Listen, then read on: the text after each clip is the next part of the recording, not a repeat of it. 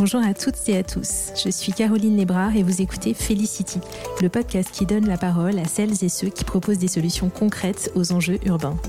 Ensemble, nous allons à la rencontre de ces entrepreneurs, architectes, urbanistes ou chercheurs qui portent sur la ville un regard nouveau. Habitat, transport, solidarité, environnement, ces Urban Hackers ont réponse à tout et vont vous surprendre. Bienvenue, la félicité en ville, c'est par ici.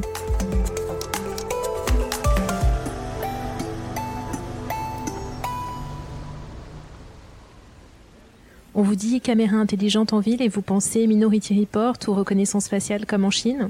Je vous comprends. Et c'est précisément pour cela que j'ai souhaité recevoir William Eldin, fondateur génial de la startup 22, qui propose des solutions logicielles pour coupler vision par ordinateur et intelligence artificielle. William évoque des usages bien différents de la sécurité, en matière d'environnement, de trafic et plus globalement de fluidification de la ville. On parle d'éthique aussi et d'une vision de la technologie au service de l'humain et non l'inverse. Des caméras intelligentes, même pas peur, c'est parti. Bonjour William, je suis vraiment ravie que tu sois là. Est-ce que tu peux te présenter à nous? Oui, bonjour euh, Caroline. Euh, pareil, je suis ravi d'être là. Alors, je m'appelle William Eldin, j'ai 34 ans, je suis le fondateur et CEO de 22, ça s'écrit en chiffres romains, 22 euh, donc, et c'est une entreprise d'intelligence artificielle spécialisée dans la vision par ordinateur, donc c'est-à-dire l'analyse de vidéos, alors plutôt en temps réel, c'est notre orientation du moment, mais de manière assez générale, on est spécialisé dans les algorithmes d'analyse vidéo, oui. Alors, comment est né 22 euh, De quand est-ce que euh, date la création de, 22 et, euh, et j'aimerais bien également que tu nous parles du board de, cette entreprise hein, qui est 100% française et ça me semble important de le préciser. Exact. Ouais. Bah alors c'est né au, début. Je suis un des, des associés fondateurs de Coyote, les petits avertisseurs de radar. Alors c'était des à l'époque on a on a on a monté ça en 2006 et les avertisseurs de radar ont été interdits en 2011 pour ceux qui, qui, s'en rappellent. Et à, suite à ça, on a dû absolument afficher la vitesse de limitation sur le produit en fait. Et en fait, euh, pour avoir la vitesse de limitation en permanence, il a fallu euh, une seule chose, une seule technologie, c'était euh, la capacité de reconnaître les panneaux, parce qu'il n'y a pas de base de données des limitations de vitesse en France. Et donc du coup, on a intégré à l'intérieur du Coyote un petit appareil photo, euh, un petit objectif d'ailleurs euh, caméra, qui nous a permis d'implémenter un algorithme d'intelligence artificielle dessus et qui nous a permis de détecter les panneaux en temps réel. Et suite à ça, je me suis dit, mais c'est quoi cette technologie? Si on lui donne des images et qu'on lui dit d'apprendre, alors quand je dis lui, c'est l'algorithme, et qu'on lui dit d'apprendre ces images, alors dans la vraie vie, après, derrière une caméra, ça c'est les reconnaître. Mais c'est fou, en fait. Et là, c'est une des premières euh, grosses ruptures cognitives que j'ai eues euh, dans mon cerveau. C'est-à-dire que je me suis dit, mais on est capable d'analyser en temps réel, grâce aux caméras et de la puissance de calcul, finalement, ce que l'être humain est capable de reconnaître et d'interpréter en temps réel. Je me suis dit, OK, ça, de toute manière, ça va nous servir euh, absolument pour remplacer, en tout cas, euh, toutes les tâches de l'être humain qui sont robotiques, donc les tâches répétitives. Vous savez, tous ces gens qui sont derrière les caméras et qui attendent des lustres avant que quelque chose se passe. Et en fait, je me suis dit, euh, bah, il faut absolument faire en sorte que cet outil-là, il soit au service de l'humain, il soit dans les règles et que l'humain puisse euh, en bénéficier pour passer à des sujets bien plus créatifs et bien plus à valeur humaine en fait. Parce qu'aujourd'hui, regarder et, dire ah tiens il s'est passé quelque chose ici euh, sur 1000 caméras en même temps, c'est nul humainement parlant. Donc voilà, l'ADN de 22 est né chez Coyote en 2010-2011. En 2015, j'ai revendu euh, mes actions Coyote et j'ai investi euh, dans 22 avec un seul objectif, hein, pouvoir augmenter l'homme grâce à ces outils d'intelligence artificielle et cette euh, et cet ADN finalement de faire des outils pour l'humain pour qu'il concentre plus de temps à sa créativité et pas à des tâches répétitives basiques. Et donc du coup, c'est là où les cas d'utilisation ont commencé à être démentiels parce que finalement on a de limites que l'imagination quand il s'agit d'imiter notre réflexion sur de la vision. Alors, j'ai dû, euh, euh, en effet, euh, en 2015, bah, constituer une équipe, trouver les bonnes personnes, donc des docteurs, des ingénieurs, respecter comme on disait juste avant, euh, l'ADN du fondateur. Et donc moi, mon ADN, elle est très très simple. Hein. Elle, est, elle, est, elle est phasée sur euh, le bon sens, la transparence et l'énergie. Euh, et donc du coup, bah, du moment que j'avais des docteurs et des ingénieurs qui me parlaient pas très complexe parce que tu sais Caroline dans ces dans ces milieux-là, ce qui est important euh, pour les docteurs, j'ai l'impression et, autres, c'est vraiment euh, de conserver le savoir et donc du coup de parler compliqué. Mais finalement, il y a rien de très compliqué dans la vision par ordinateur. Et en 2015, donc, je constitue une équipe d'une quinzaine de personnes. On fait des expérimentations, euh, on va voir le marché, on relève les problématiques, on constitue nos bases de données parce qu'il faut beaucoup de data pour faire un bel algorithme. Ensuite, euh, bah, on avance, on avance. En 2018, si mes souvenirs sont bons, il y a un gros, euh, un gros euh, élément significatif, c'est la RGPD, donc la réglementation qui consiste à protéger les données personnelles. Bah, tant mieux, ça tombe bien parce que je fais partie de ceux qui n'avaient pas envie de se faire traquer dans la rue, on va dire. Et donc du coup, j'avais pas forcément envie de créer les outils qui allaient permettre demain de traquer les gens un peu partout. Donc on a pris le parti de ne pas faire de reconnaissance faciale et euh, surtout d'anonymiser tout de suite toutes les datas. Nous, ce qui nous intéresse, c'est finalement euh, pouvoir euh, faire évoluer les environnements et, les systèmes autour de l'humain. Et c'est pas modifier la couche humaine ou faire peur à l'humain, au contraire. Et, et on a décidé d'attaquer le marché très très fort et en mode produit à partir de 2019 superbe idée d'ailleurs, hein, parce que en mars 2020, on a tous été confinés. Donc du coup, bon, ben, on a fait avec. Et là, on lance, euh, on lance notre première déclinaison du, du produit euh, qui est destiné au Smart City. Avec euh, un abonnement de 1000 euros par caméra par an, on peut avoir accès à des dizaines et des dizaines d'algorithmes qui permettent, on va en parler juste après, euh, de reconnaître la poubelle trop pleine, le dépôt sauvage, euh, la mamie ou le papy qui vient de tomber dans la rue pour le secourir, euh, jusqu'au jusqu'au nombre de trottinettes qui passent dans la cour de récréation et et le feu rouge intelligent et éteindre la lumière quand il y a personne dans la rue, de manière à, à économiser un peu d'énergie. Donc là, j'ai balayé un peu l'ensemble de 22 aujourd'hui. Ouais, super intéressant. Justement, euh, moi, ce que, ce que, je voulais qu'on aborde aujourd'hui, c'était en particulier votre produit euh, que vous lancez sur la Smart City, parce que c'est vrai que quand on pense utilisation de l'intelligence artificielle avec la vidéo, on pense tout de suite euh, reconnaissance faciale. Donc, euh, c'est super que tu aies euh, tout de suite précisé que on n'est pas là-dedans. Et moi, ce qui m'a intéressé, c'était des usages auxquels je n'aurais pas pensé avec la vidéo, en particulier en ce qui concerne. Alors, la sécurité, on y pense spontanément un petit peu plus, mais euh, l'environnement, euh, les usages sociétaux. Est-ce que tu peux nous parler des différentes fonctionnalités de ce produit euh, mm. et des usages qu'il permet d'obtenir?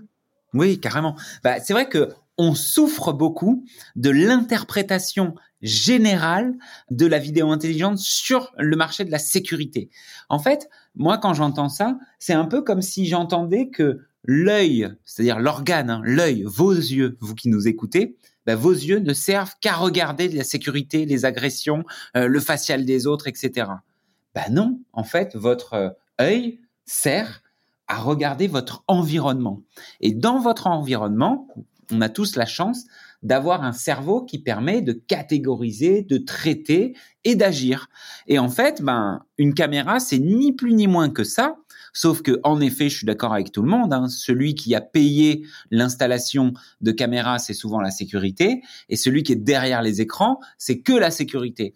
Mais mon job aujourd'hui, c'est de faire euh, accepter à tout le monde par euh, transfert de connaissances que euh, la caméra peut faire des milliards de choses, de la même manière qu'un être humain peut regarder et analyser des milliards de choses. Et en fait, je me bats constamment. On a encore fait un, un, un, un JT d'M6 euh, ce week-end où ça refocus sécurité. Mais alors que je parlais, euh, c'est tout bête, hein, mais pour une ville propre, il faut contrôler donc le dépôt sauvage et euh, le taux de remplissage des poubelles.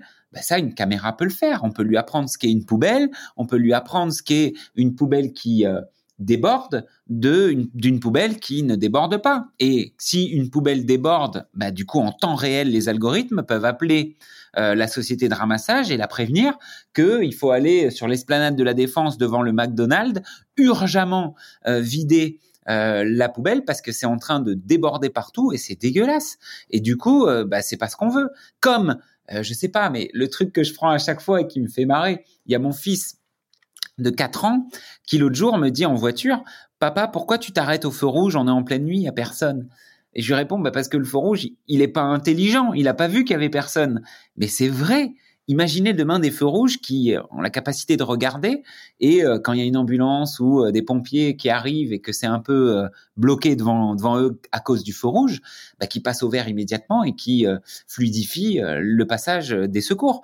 Ou même en pleine nuit à 3 heures du matin, quand je m'arrête au feu rouge et qu'il y a personne sur les perpendiculaires, ben je ne vois pas l'intérêt économique et, et écologique d'un arrêt et d'un redémarrage de moteur. Donc, il y a des milliards de cas d'utilisation. Il y a un cas aussi très concret, et je m'avance un peu parce que là, j'ai le droit d'en parler, de la ville de Suresnes, où on fait des expérimentations de lumière intelligente, où quand on dépense une dizaine de millions d'euros dans l'année dans l'éclairage public pour une petite ville comme Suresnes, et qui, euh, euh, demain, peut être justement piloté par l'IA c'est-à-dire que à 70% on peut éteindre et à 30% il faut allumer parce qu'on aura détecté des voitures, des scooters ou un humain qui arrive dans la rue en pleine nuit. Alors dans ce cas-là, on donne la commande d'allumer. Eh ben, ça fait des économies d'énergie et en écologie qui sont juste innombrables. Et en fait, Là, j'ai le temps et, j'ai la capacité euh, de vous parler de 3, 4, 5, 7, 10 cas d'utilisation. Mais honnêtement, n'a de limite que notre imagination. C'est ça qui est assez hallucinant dans cette techno-là, en fait, Caroline.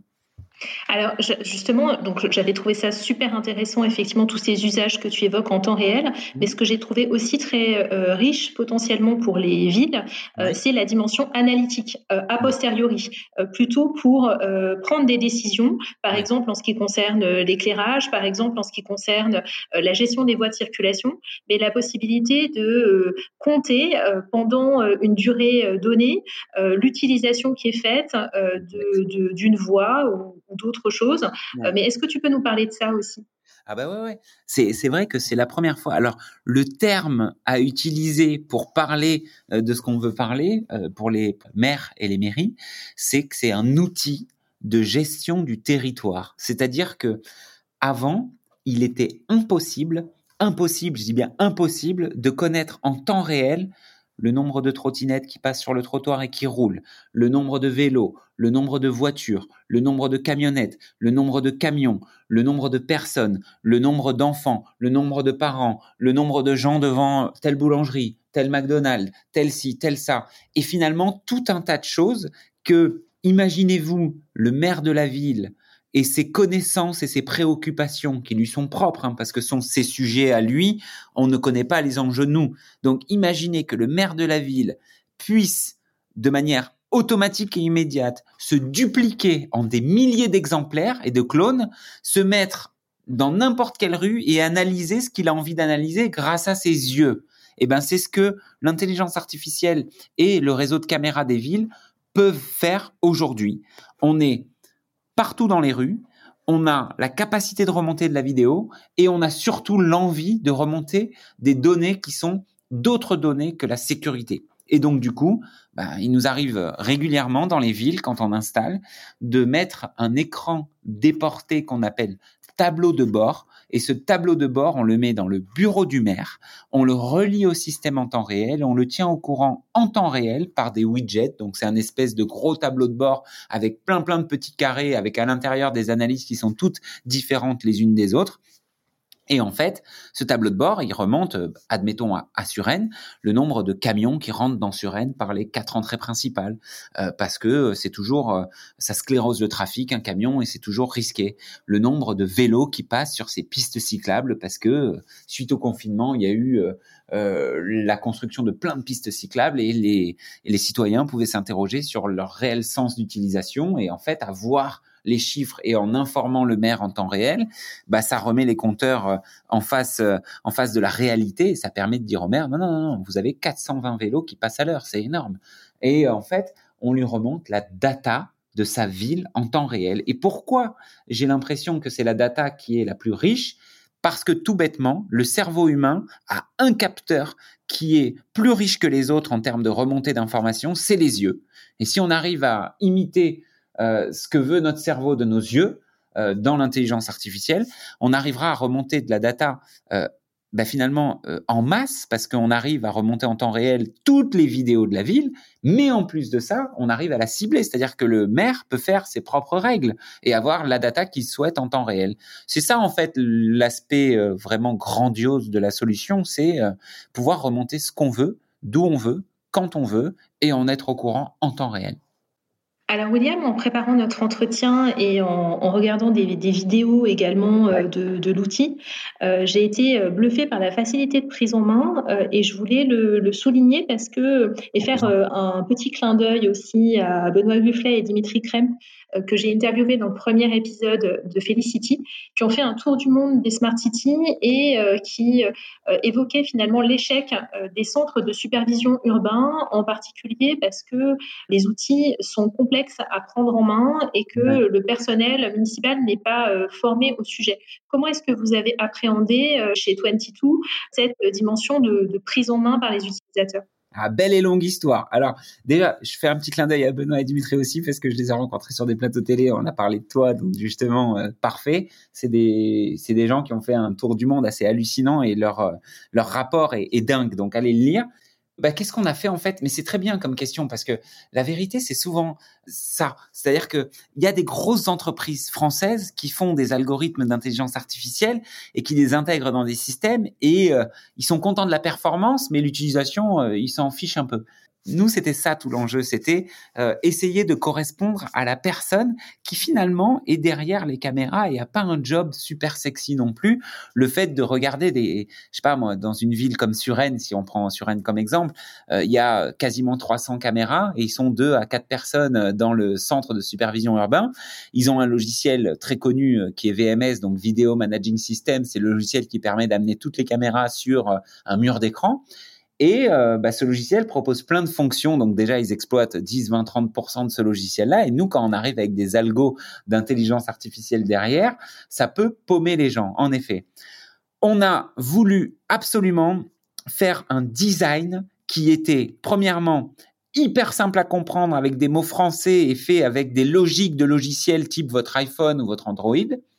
Et ensuite, on a itéré pendant Franchement, Caroline, on a itéré à au moins pendant un an et demi avec deux ou trois villes à leur faire tester notre version démo. Et euh, on a essayé d'être euh, euh, différent des boîtes logicielles. Alors, je vais être un peu stéréo, stéréo oh là, stéréotypant, mais en fait, moi, j'ai pas fait de grandes études. J'ai grandi dans un quartier populaire et ce qui m'intéresse, c'est coller au terrain c'est pas forcément faire des grandes choses qui vont euh, complètement disrupter le monde entier et ça, mais c'est plutôt faire euh, des usages que euh, n'importe quel opérateur puisse prendre en main. On s'est mis à côté d'eux, on a écouté leur retour, on a écouté ce qu'ils voulaient voir, où, on a écouté euh, finalement la réalité du métier. Euh, on a essayé d'imaginer que le métier allait dépasser euh, les, les, les, limites de la sécurité. Et donc du coup, on a dit, vas-y, on se met en sous-couche des logiciels existants et on essaie de faire un paramétrage hyper simpliste parce qu'il y a que comme ça, en fonction, enfin en construisant une boîte à fonction avec des modules et avec des règles logicielles qui sont hyper simples de surcroît, euh, d'ailleurs, la vision par ordinateur en intelligence artificielle est très très proche de notre analyse, nous, en vision du monde dans lequel on vit, tu vois. Donc du coup, c'est assez facile de de voir, euh, ben euh, voilà, on veut détecter une trottinette, quand elle rentre dans telle zone, donc on fait la zone, hop, avec le logiciel. Ensuite, vous voulez détecter quel jour? Ah, bah, que le mercredi, parce que c'est là où il y a les enfants dans le parc, ok. Et de quelle heure à quelle heure? Ah, bah, de 9h à 18h, parce que après, ils prennent le bain et ils vont dormir, et avant, ils dorment. Donc, du coup, on a essayé juste de pas se mettre dans un délire de start-up, de French tech, je sais pas quoi, de levée de fonds et puis d'IPO. On s'est mis dans un délire d'usage on s'est mis dans un délire de coller aux fonctions qui utilisaient euh, ces postes aujourd'hui et surtout, et surtout, surtout, surtout, laisser l'humain décider des détections et des remontées d'alerte qu'il pourra avoir et lui faire un outil d'aide à la décision. C'est-à-dire qu'on ne voulait pas tomber dans le cliché du sécurité qui va remplacer l'humain. Au contraire, on vient regarder là où l'humain ne peut pas regarder et de surcroît, on vient lui pousser la réflexion euh, de créativité, c'est-à-dire l'action qu'il a à faire après la détection. Donc vraiment, on s'est phasé à mort et on a essayé d'être le plus euh, rempli de bon sens possible. Super clair. Alors, dis-moi, moi, j'avais une question de sémantique. quelle différence y a-t-il entre ton outil et un hyperviseur? Ah, c'est bien ça, parce que hyperviseur, c'est un nouveau, une nouvelle notion qui arrive, que de vouloir gérer non plus seulement les caméras vidéo. D'ailleurs, le logiciel qui gère les caméras vidéo s'appelle le VMS, le Video Managing System. Mais le VMS vient se faire recouvrir d'un hyperviseur qui permet de connecter aussi bien euh, le détecteur de poubelle trop rempli, que d'escalators qui marchent plus, que de température, que d'hygrométrie, que de... Finalement, ça permet de relier tous les capteurs possibles et imaginables d'une ville à un endroit où ce logiciel-là vient interpréter ces capteurs, les géolocaliser sur un plan 3D de la ville et permettre d'avoir ce qu'on appelle une hypervision. C'est pas juste une vision, c'est une hypervision. C'est-à-dire qu'on va voir l'ensemble des capteurs de différentes catégories qui sont positionnés dans la ville ou dans même le bâtiment et qui me permettent de remonter en temps réel toutes les informations. On pourrait voir que dans un immeuble, dans un building, il pourrait y avoir des capteurs de chaleur, des capteurs d'ouverture et de fermeture des portes d'ascenseur, des capteurs d'ouverture et de fermeture d'autres portes, des capteurs de démarrage de la ventilation ou des ou, ou, d'éteinte de la ventilation. Et en fait, tous ces signaux-là, au lieu d'aller voir l'endroit où il y a le centre de ventilation, l'endroit où il y a le centre d'ascenseur, ben finalement, ils sont autoportés dans l'hyperviseur et la personne qui est derrière l'hyperviseur ben, a une hypervision du bâtiment et peut voir en temps réel qu'est-ce qui se passe et où, de manière anonymisée, bien sûr. Super clair, merci William. Alors, euh, je voudrais qu'on revienne sur euh, la partie gouvernance des données, euh, sur la partie d'éthique, parce que c'est une, c'est une préoccupation croissante dans les collectivités. Est-ce que tu peux nous dire où sont stockées les données, si elles sont stockées? Ben, Voilà, tout le propre du temps réel est de ne pas les stocker. En fait, notre logiciel a été créé pour choper en temps réel une alerte prédéfinie par l'opérateur, donc une voiture, j'en sais rien, moi, ça peut aller de la chute d'une personne âgée à, comme je disais tout à l'heure, à, éteindre les, lampadaires de la ville. Et en fait, toutes les détections sont données et converties en action ou en aide à la décision, et on ne conserve aucune donnée. En fait, c'est ni plus ni moins que comme nous, en fait, on a une mémoire, mais il y a des choses qu'on qu'on voit et qu'on ne garde pas dans notre mémoire, bah finalement, imaginez ça. Imaginez que, euh, voilà, si on veut détecter un poids lourd qui rentre sur le pont de Suresnes, eh ben, clac, oh, je reconnais un poids lourd. Ok, poids lourd, attention, warning, poids lourd, poids lourd, poids lourd. Et dès que l'alerte est traitée, hop, ça saute et on ne conserve aucune donnée. Donc ça, c'est le point numéro un.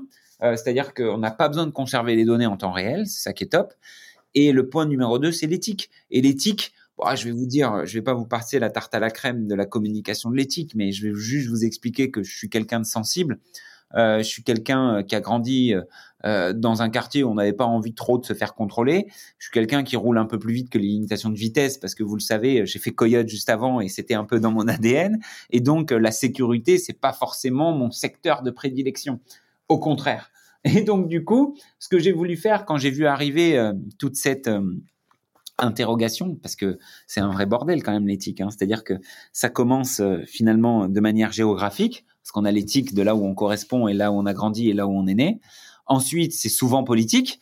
Euh, et, euh, et, finalement, euh, pour avoir des copains et avoir habité et en Chine et en Afrique et aux États-Unis, euh, l'éthique n'est clairement pas la même aux quatre coins du, du, globe. Et donc du coup, je ne savais pas trop comment me positionner au tout début.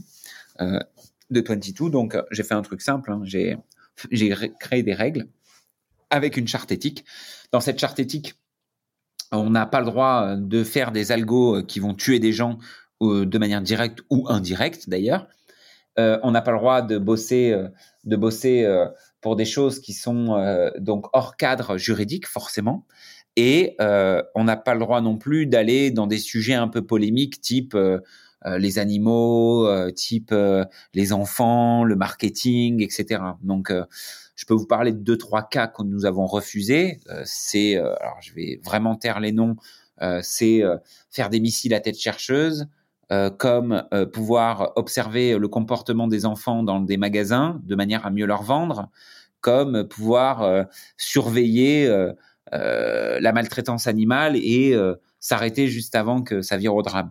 Donc toutes ces choses-là, elles se font shooter par quelque chose que j'ai créé avec avec donc à, son board un, ingénieur interne, un commercial interne, le délégué interministériel à l'intelligence artificielle et deux intervenants, un philosophe et un pro militaire. Donc j'ai essayé de respecter une vraie équité, une vraie, un vrai équilibre dans les dans les dans les dans les pensées et ça s'appelle le comité éthique de 22. Ça a lieu toutes les deux semaines, euh, tous les deux mois, pardon. Et euh, on refuse ou on accepte les projets entrants. Et euh, c'est comme ça que on, on, fiche les règles. Ensuite, on va bientôt communiquer notre charte éthique euh, à l'extérieur, et donc du coup, tout le monde pourra prendre connaissance de notre cadre, de nos valeurs et de l'envie qu'on a de développer les algos d'intelligence artificielle en vision dans tel ou tel secteur. Parce que c'est clairement l'objectif, encore une fois, euh, et je sais que tu as été sensible à ça, Caroline, donc du coup, euh, je le redis. L'intelligence artificielle et les algorithmes ne sont pas destinés à de la sécurité. Ils peuvent faire tout ce que nous savons faire et donc du coup, euh, ben, la pluralité de tout ce que nous savons utiliser et analyser. Donc c'est pour ça autant s'éclater sur tout ce qui apporte de la valeur à côté versus la sécurité qui fait flipper tout le monde en gros. Mm. Merci William, c'est ultra clair. Alors, tu, nous disais tout à l'heure que vous avez déployé euh, le module Smart City à Suresnes. Euh, vous ne pouvez pas forcément citer d'autres noms de villes dans lesquelles vous allez également euh, déployer, mais est-ce que tu peux nous donner la taille de, ces villes? Oui, carrément. Ben, en fait, je ne veux, veux, pas faire mon, mon, personnage mystérieux, mais on peut pas dire les noms de villes parce que tout simplement, les élus ont peur de la communication et de la mauvaise presse, en fait. Euh, j'en parlais encore de, mon M6 1945 ou même BFM la semaine dernière. C'est hyper compliqué de faire sortir la presse de ce carcan finalement euh, sécuritaire. Donc les maires, ils ont peur et ils m'interdisent de dire où est-ce que je m'installe. Alors euh, oui, oui, je peux dire qu'on a 450 villes avec qui on discute en France, qu'on en a quasiment 100 des signés et qu'on en a un peu plus de 30 qui sont déjà installés avec à chaque fois euh, des réseaux de caméras de 50 caméras à 3000 caméras, en sachant que on va dire euh, jusqu'à 600, 500 caméras, euh, il y a beaucoup de villes. Au-dessus de 500, 600 caméras, après, il n'existe que Nice et Paris, quoi, grosso modo. Donc du coup, oui, on est en train de faire une belle ascension commerciale. on s'installe un peu partout, tout bêtement parce qu'on fait gagner du temps aux opérateurs sur l'analyse des milliers de, caméras qu'ils ont devant leurs yeux. le volume équipés de notre solution dans ces villes-là, souvent, euh, les villes prennent 30% de leur réseau de caméras. J'entends euh, une ville qui a 100 caméras va nous commander 30 licences comme ça, ils peuvent jongler et mettre les licences euh, sur un tiers du réseau en fonction de l'activité de la ville, quoi. Donc les jours de marché pour contrôler euh, euh, le, les doubles fils, compter les flux et puis voir s'il n'y a pas des problèmes. En effet, ils se mettent sur les quartiers où il y a le marché et puis ensuite ils peuvent jongler et aller tout de suite mettre les licences sur les caméras sorties d'école pour veiller à ce qu'il n'y ait pas d'accident et faire j'en sais rien quel comptage comme de manière assez euh, euh, générale et statique, se mettre à l'endroit où il y a des dépôts sauvages ou rester dans les rues où on pilote les lampadaires et les poubelles. Donc voilà, ils peuvent jongler un peu comme ils veulent. Mais aujourd'hui, ils équipent 30% de leur parc. On a une trentaine de villes qui sont déjà installées. On a 100 à 150 villes signées et on a 450 villes euh, en cours de discussion. Voilà, c'est ça les volumes. Ok, c'est clair. Est-ce que tu peux nous partager ta vision de l'utilisation de l'intelligence artificielle au service de la ville de demain? Ouais, bah J'en ai pas mal parlé juste avant déjà. Et j'aimerais en fait que les CSU, donc les centres de supervision urbains, ne soient plus forcément et uniquement pilotés par euh, la police municipale et la police nationale. Aujourd'hui, les villes agissent un tout petit peu encore trop en silo. Et euh, l'élu à la sécurité parle euh, au conseil municipal, mais pas forcément euh, sur les cas d'usage et les mêmes outils que l'élu à l'environnement ou à la mobilité ou à l'agencement dans la ville, etc., etc. J'aimerais que dans les villes du futur, il y ait forcément anonymisation et donc cadre législatif qui soit clair, défini et rassurant. Ça, c'est la base. Et ensuite, par-dessus, une fois que la peur a disparu et qu'on n'est plus euh, euh, capable de zoomer sur telle ou telle personne pour la suivre ou quoi que ce soit, bah finalement rajouter plein d'algorithmes qui permettent d'avoir une ville connectée en temps réel, de connaître exactement tout ce qui s'y passe pour pouvoir bah, la faire fonctionner finalement comme un organisme vivant de manière organique, euh, et comme si c'était un être vivant euh, qui parle avec chaque citoyen.